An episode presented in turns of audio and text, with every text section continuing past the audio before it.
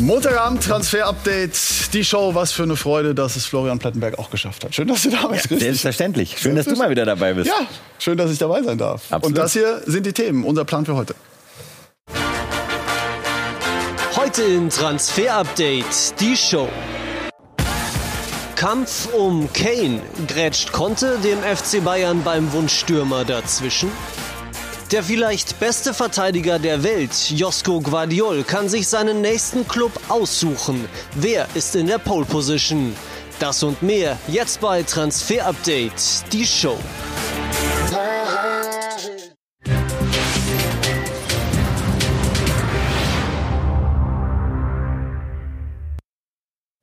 Und wir legen los mit Cristiano Ronaldo. Die Marca aus Spanien hat heute gemeldet, dass es für ihn weitergeht bei Al-Nasser in Saudi-Arabien. Und pünktlich, wie sich das gehört, zum Transfer-Update. Die Show tut sich einiges auch auf dem Handy von Pletti, was diese Thematik angeht. Nimm uns mit.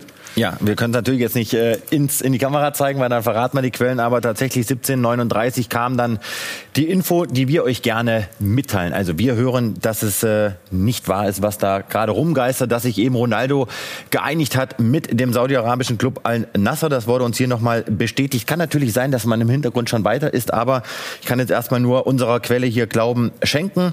Ja, Al-Nasser hat wirklich Interesse. Die bieten ihm einen zweieinhalb Jahresvertrag bis 2025, wollen ihn jetzt im Winter holen. Aber wir hören, und das sagt eben auch unsere Quelle, es ist nichts unterschrieben, es gibt keine komplette Einigung. Wie wir gesagt haben, Ronaldo Fokus World Cup und dann will er danach eine Entscheidung treffen. Aber bei zwei Euro, die er in der Sekunde verdienen kann, pro Sekunde verrückt, ne? kann es gut sein, dass der Ronaldo dann vielleicht doch zusagt. Aber wir hören eben auch, er möchte eigentlich lieber in Europa bleiben und zockt noch so ein bisschen auf den Champions League Club. Mhm. Gibt den einen oder anderen bekannten Spieler übrigens, der dort unterwegs ist, wie Luis Gustavo. Also schauen wir mal, wie das mit Ronaldo weitergeht, denn bis hierhin noch keine konkrete Spur, was die europäischen Top-Teams angeht. Und von einem einen Knipser zum anderen, der auch bei der Weltmeisterschaft aktiv ist und dort auch sehr erfolgreich mit der englischen Nationalmannschaft, der Captain Harry Kane hat ja jetzt getroffen beim 3 zu 0 Erfolg. Die Frage ist, äh, wann trifft er für die Bayern?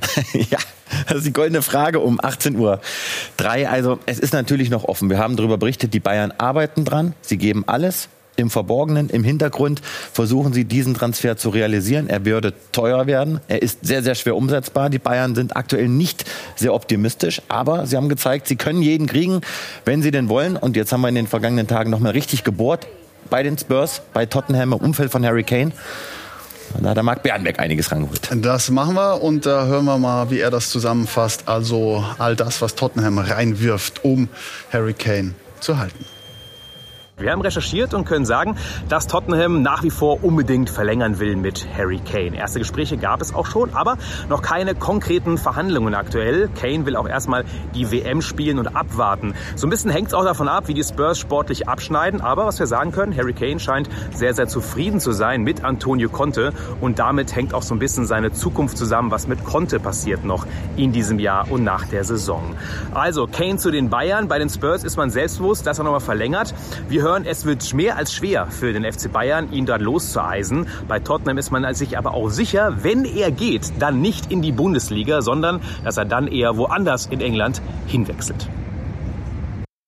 Er könnte dort echt zur Legende werden, seit 2011 im Verein bei den Spurs. Also das ist eine Weile. Trotzdem, du hast gesagt, die Bayern werden es versuchen. Wollen wir ein Däumchen dazu packen? Ja, aber das ist nicht äh, sehr optimistisch, das Däumchen aktuell. Das geht äh, in Richtung der 4 Uhr. Übrigens ganz interessant, ich konnte heute noch mit Louis Holtby sprechen. Der hat ja mit äh, Harry Kane mal zusammengespielt und der hat gesagt, ein richtiger typischer Engländer, hat richtig hart immer gearbeitet und wäre ein super Typ. Aber er glaubt auch, der bleibt eher in England und wenn er geht, dann maximal irgendwo in England selbst. Aber er glaubt, der bleibt bei den Spurs, sammelt Rekorde und Titel. Ich habe das Gefühl, der Name Harry Kane wird uns in den kommenden Wochen sicherlich noch ein bisschen begleiten. Dann werfen wir einen anderen Namen in die Runde, der uns auch begleitet hat in den vergangenen Tagen. Giorgio Scalvini, Atalanta Bergamo. Und die Bayern, das war die Verbindung. Was ist dran? Ja, wir haben ja berichtet, dass die Bayern äh, so ein Talent natürlich auf dem Zettel haben, aber keine Transferaktivitäten, keine Transferbemühungen. Scalvini wird nicht zum FC Bayern wechseln. Okay, da können wir da einen Haken hintermachen. Dennoch ist das natürlich so ein bisschen die Problemzone bei den Bayern nach der Verletzung von Hernandez.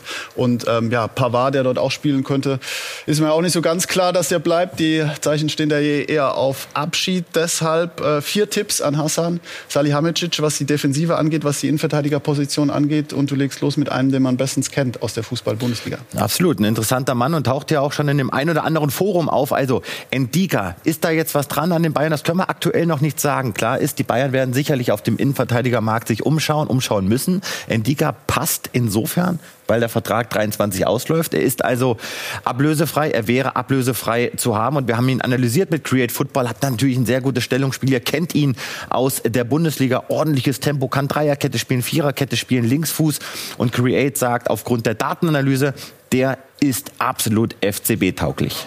Also, das ist dann der bekannteste Name von den vier Tipps, äh, die du mitgebracht hast. Und dann hast du noch drei junge Spieler, drei junge Namen, die vielleicht noch nicht jeder kennt. Genau, Castello Luque Badin kennt vielleicht der ein oder andere von euch, 19 Jahre aus Lyon, absoluter Stammspieler, ebenfalls Linksfuß, der kann links hinten auch alle spielen, allerdings auch langfristiger Vertrag. Und da sagt Create ein extrem fairer Zweikämpfer mit vielen Balleroberungen und hoher Spielintelligenz. Diesen Namen auf jeden Fall mal merken, ebenfalls Benoit Badiachil, der ist schon ein bisschen bekannter, bei Monaco ein richtiger Abwehrhühner, 21 Jahre, linker Innenverteidiger, ebenfalls Linksfuß, ebenfalls langfristiger Vertrag und gesetzt bei Monaco überragend gegen den Ball, sagt Create Football und ganz interessant, in der Luft erfolgreichster Akteur in den Top 5 Ligen. Das ist also, eine Ansage, ne? Das werden auch die Bayern natürlich wissen, denn kopfballstarke Spieler sind immer beliebt beim FC Bayern und dann haben wir noch den Gonzalo Inazio von Sporting Lissabon, ein echtes Eigengewächs, linker Innenverteidiger, Vertrag bis 26 20 Einsätze in dieser Saison. Der macht auch eine richtig gute Entwicklung. Große, große Stärken im Aufbauspiel. Problemlos rechts und links einsetzbar. Also, Hassan Salihamidzic, wenn er hier zuschaut, dann kann er heute Abend das Buch zumachen kann irgendeinen schönen Film gucken. Hausaufgaben Aber erledigt. Erledigt. Also vielleicht wird ja einer der vier dann äh, zukünftig ein neuer Teamkollege von Matthijs de Licht, denn die Bayern haben ja da hinten schon richtig Geld auf den Tisch gepackt, eben für den Niederländer. Aber der spielt nicht bei der Nationalmannschaft. Was ist da los? Ja, weil der Van Gaal äh, lässt ein bisschen anders spielen als beim FC Bayern. Sehr erfolgreich. Ihr wisst es natürlich, die Niederlande äh, ja, machen alles, um da der Geheimfavorit zu sein mittlerweile in Katar. Van Gaal lässt ein 3-5-2 spielen. Schnelles Umschaltspiel und was er richtig geil findet, ist dieses progressive Passspiel. Also dieses Passspiel, das eben mehrere Linien, mehreren Zonen überspielt, um eben schnell in die Spitze zu kommen. Und Van Gaal ist es wichtiger, spielstark zu sein, als physisch diese Stärke hinten zu haben, was natürlich De Licht auszeichnet. Und er selber sagt ja, solange wir gewinnen, ist das auch okay für mich. Also sind ja auch noch dabei im Turnier gefordert dann gegen die Argentinier. Die Niederländer dort also im Moment alles gut, ganz im Gegensatz zur deutschen Fußballnationalmannschaft.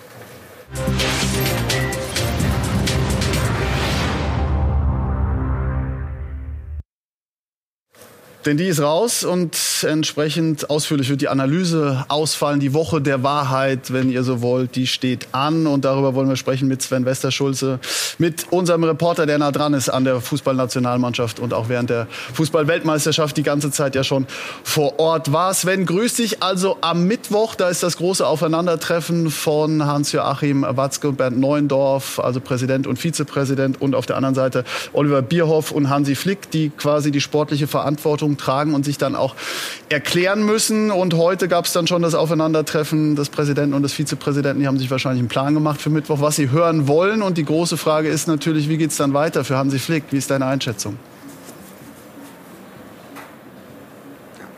Bernd Neuendorf und Hans-Joachim Watzke sprechen natürlich darüber, was sie von dieser Analyse am Mittwoch erwarten. Und von Hansi Flick erwarten sie ganz klar eine Aufarbeitung, eine schonungslose Aufarbeitung und vor allem auch eine Perspektive für die Zukunft mit Blick auf die Heim-WM 2024 für das, was hier in Katar passiert ist. Denn klar ist auch dieses katastrophale Ausscheiden, dieses Gruppenaus mit Gegnern wie Japan und Costa Rica, bei denen man bei der Qualität der deutschen Mannschaft eigentlich davon ausgehen sollte, dass sie es schafft, mindestens das Achtelfinale zu erreichen. Das muss aufgearbeitet werden. Und da muss sich auch Hansi Flick hinterfragen und da wird er mit Sicherheit auch erklären müssen, warum er zum Beispiel auf einen Innenverteidiger wie Mats Hummels verzichtet hat, warum er plötzlich Niklas Süle als Rechtsverteidiger hat spielen lassen, was er vorher ja noch nie gemacht hat als Bundestrainer und warum er zum Beispiel auch gegen Japan diverse Wechsel vorgenommen hat, die dann eben den Sieg der Mannschaft gekostet haben. Und das sind schon Dinge, damit Hansi Flick sich erklären müssen, aber trotzdem sitzt er relativ sicher im Sattel nach unseren Infos, denn ein Trainer, einen anderen Trainer, der dir wirklich die Garantie gibt, dass er erfolgreicher ist mit dieser Mannschaft,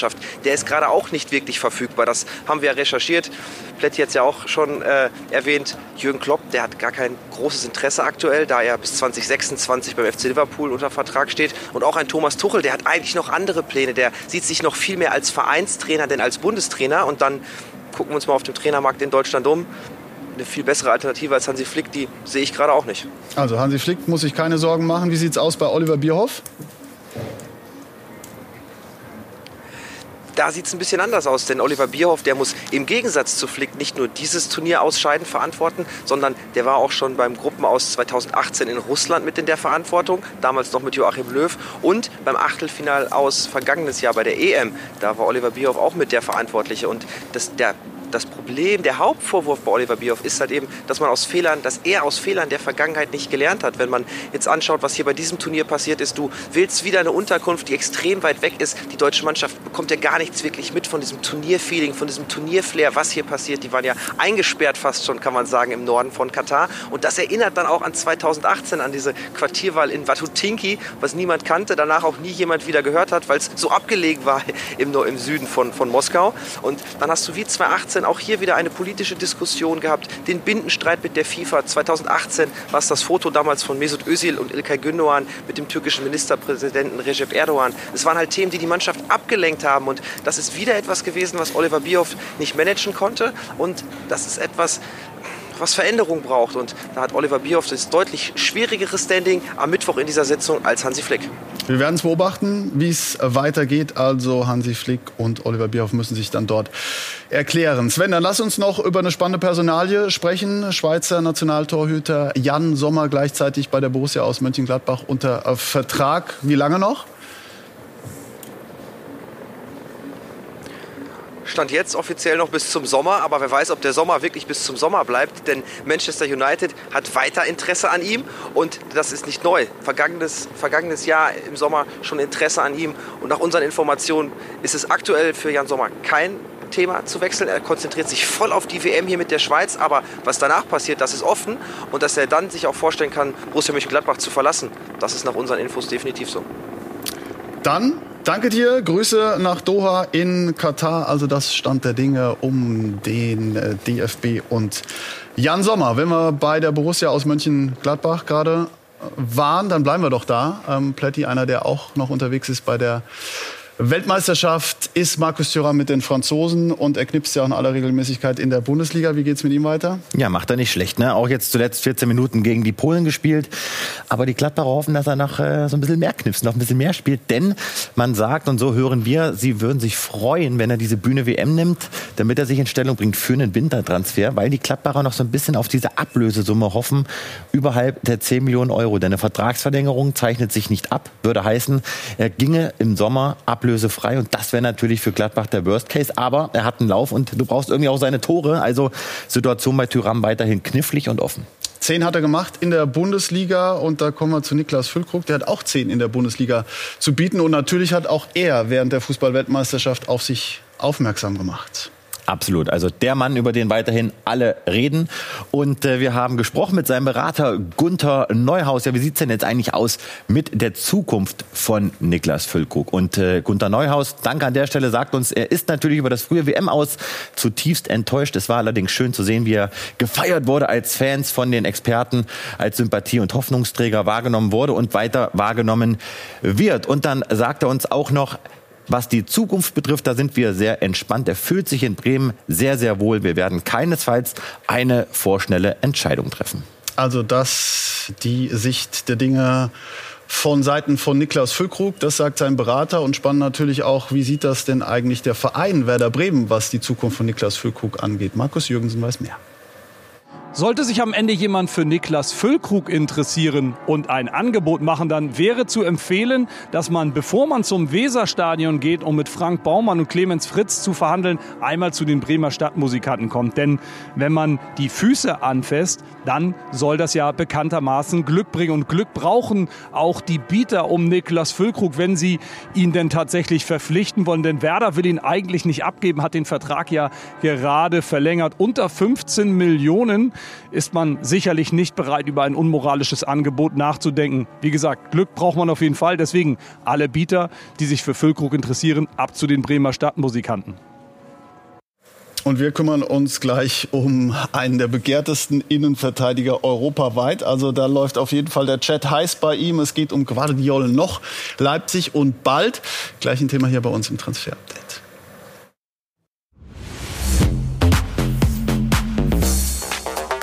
Po meni ovo što sam ja do sad vidio, to je najbolji stoper na svijetu.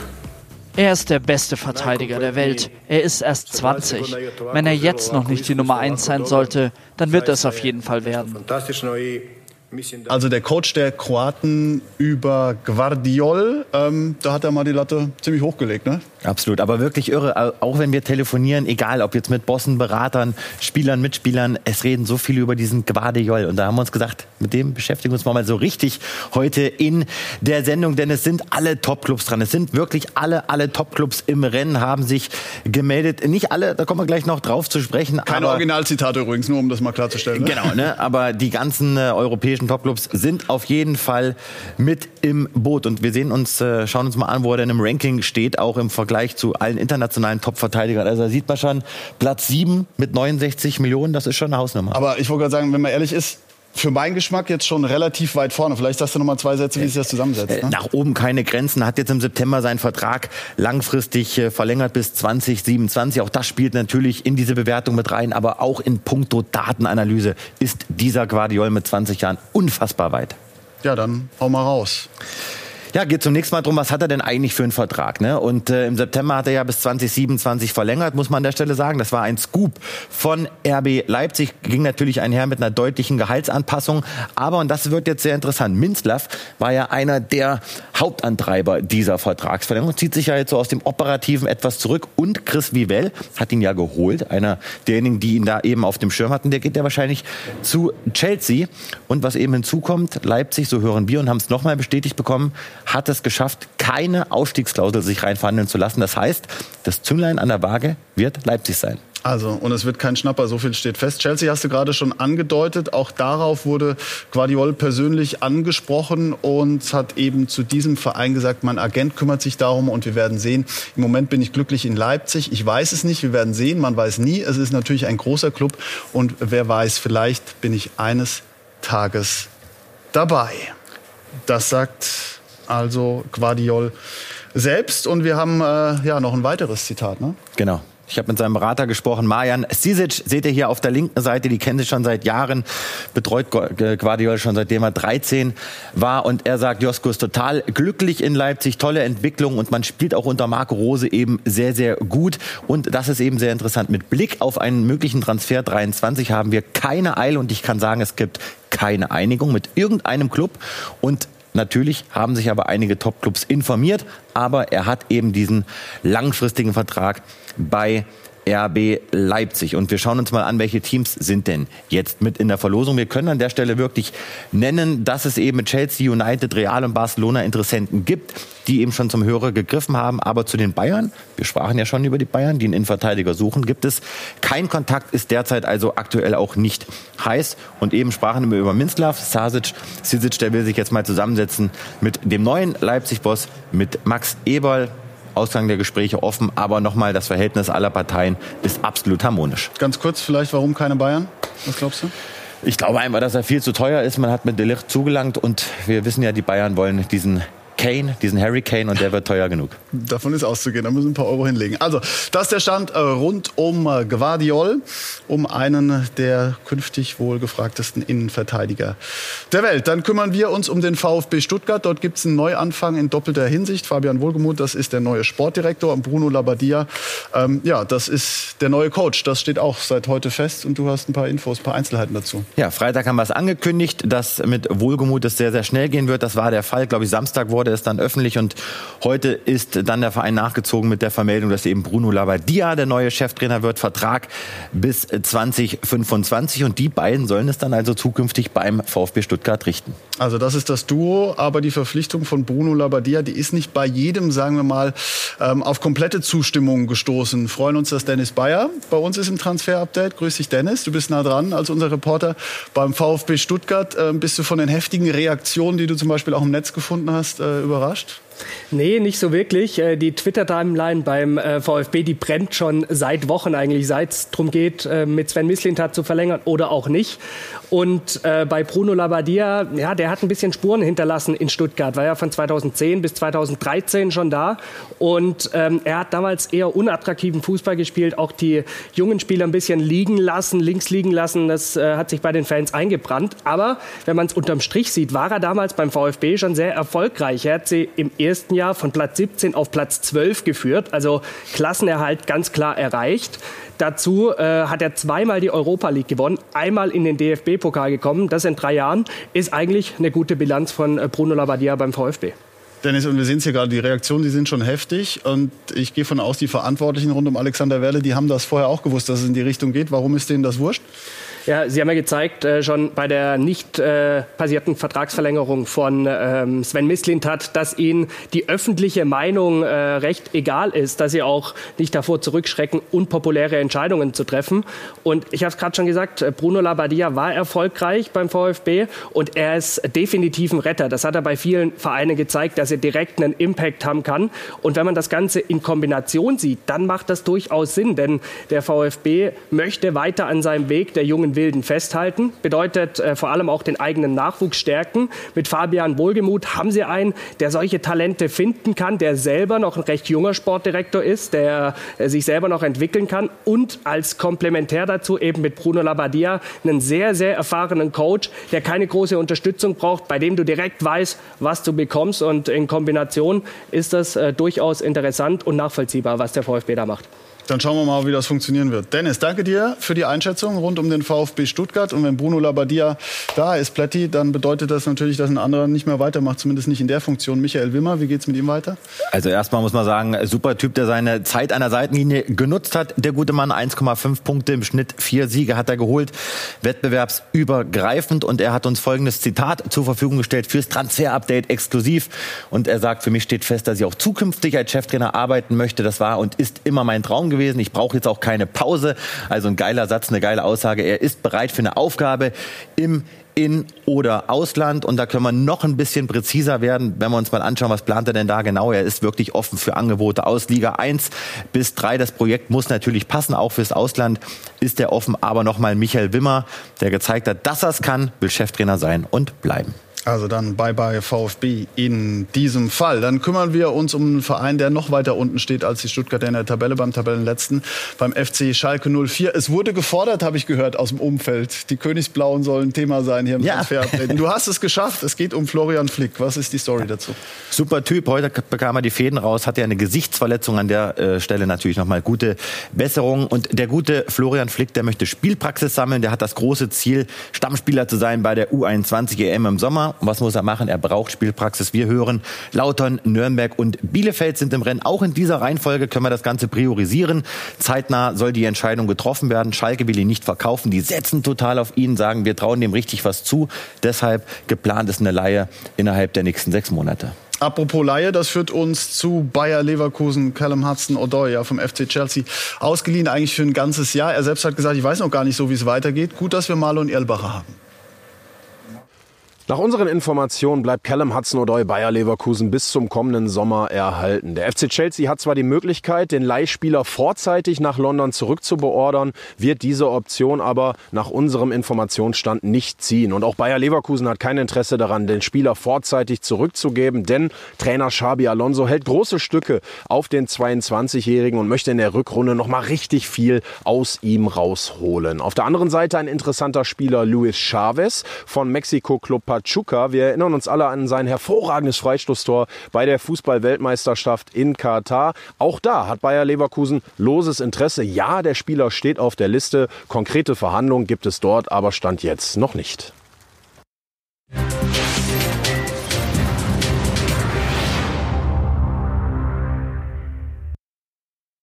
Rafael Leao, auch er hat seine Spuren hinterlassen bei dieser Fußball-Weltmeisterschaft. Interessanter Mann von Milan, hat dann noch einen Vertrag bis 2024, Außenstürmer. Und das hier sagt sein Trainer zur Zukunft des Portugiesen. Er ist glücklich bei uns und ich bin glücklich mit ihm. Die Verantwortlichen sind mit ihm im Austausch, also die Gespräche bezüglich einer Verlängerung laufen. Wir arbeiten sehr gut zusammen und ich hoffe natürlich auf gute Nachrichten. Ich denke, sein Weg bei uns ist noch nicht vorbei. Also, das ist die Situation rund um Leao und wie Sie es gewohnt sind, wie ihr es gewohnt seid, natürlich auf die Augen, auf die Ohren. Transfer Update, die Show auf allen gängigen Plattformen von YouTube über Spotify. Florian, willst du noch was sagen zum Abschluss? Hat Spaß gemacht mit dir. Aber man merkt, der Transfermarkt, er ist am Köcheln, aber ich bin auch froh, wenn die WM rum ist, weil dann wird es richtig konkret. Und dort im Fokus Jude Bellingham und mit ihm verabschieden wir uns und am Freitag geht's weiter. Bis dahin. Bellingham, ja, Bellingham. You are the best uh, CM in the world. You very good. Come to Real Madrid. Come to Real Madrid. Henderson, Henderson. No. Oh, you lose uh, final. Okay, no problem, no problem. Don't come to Liverpool.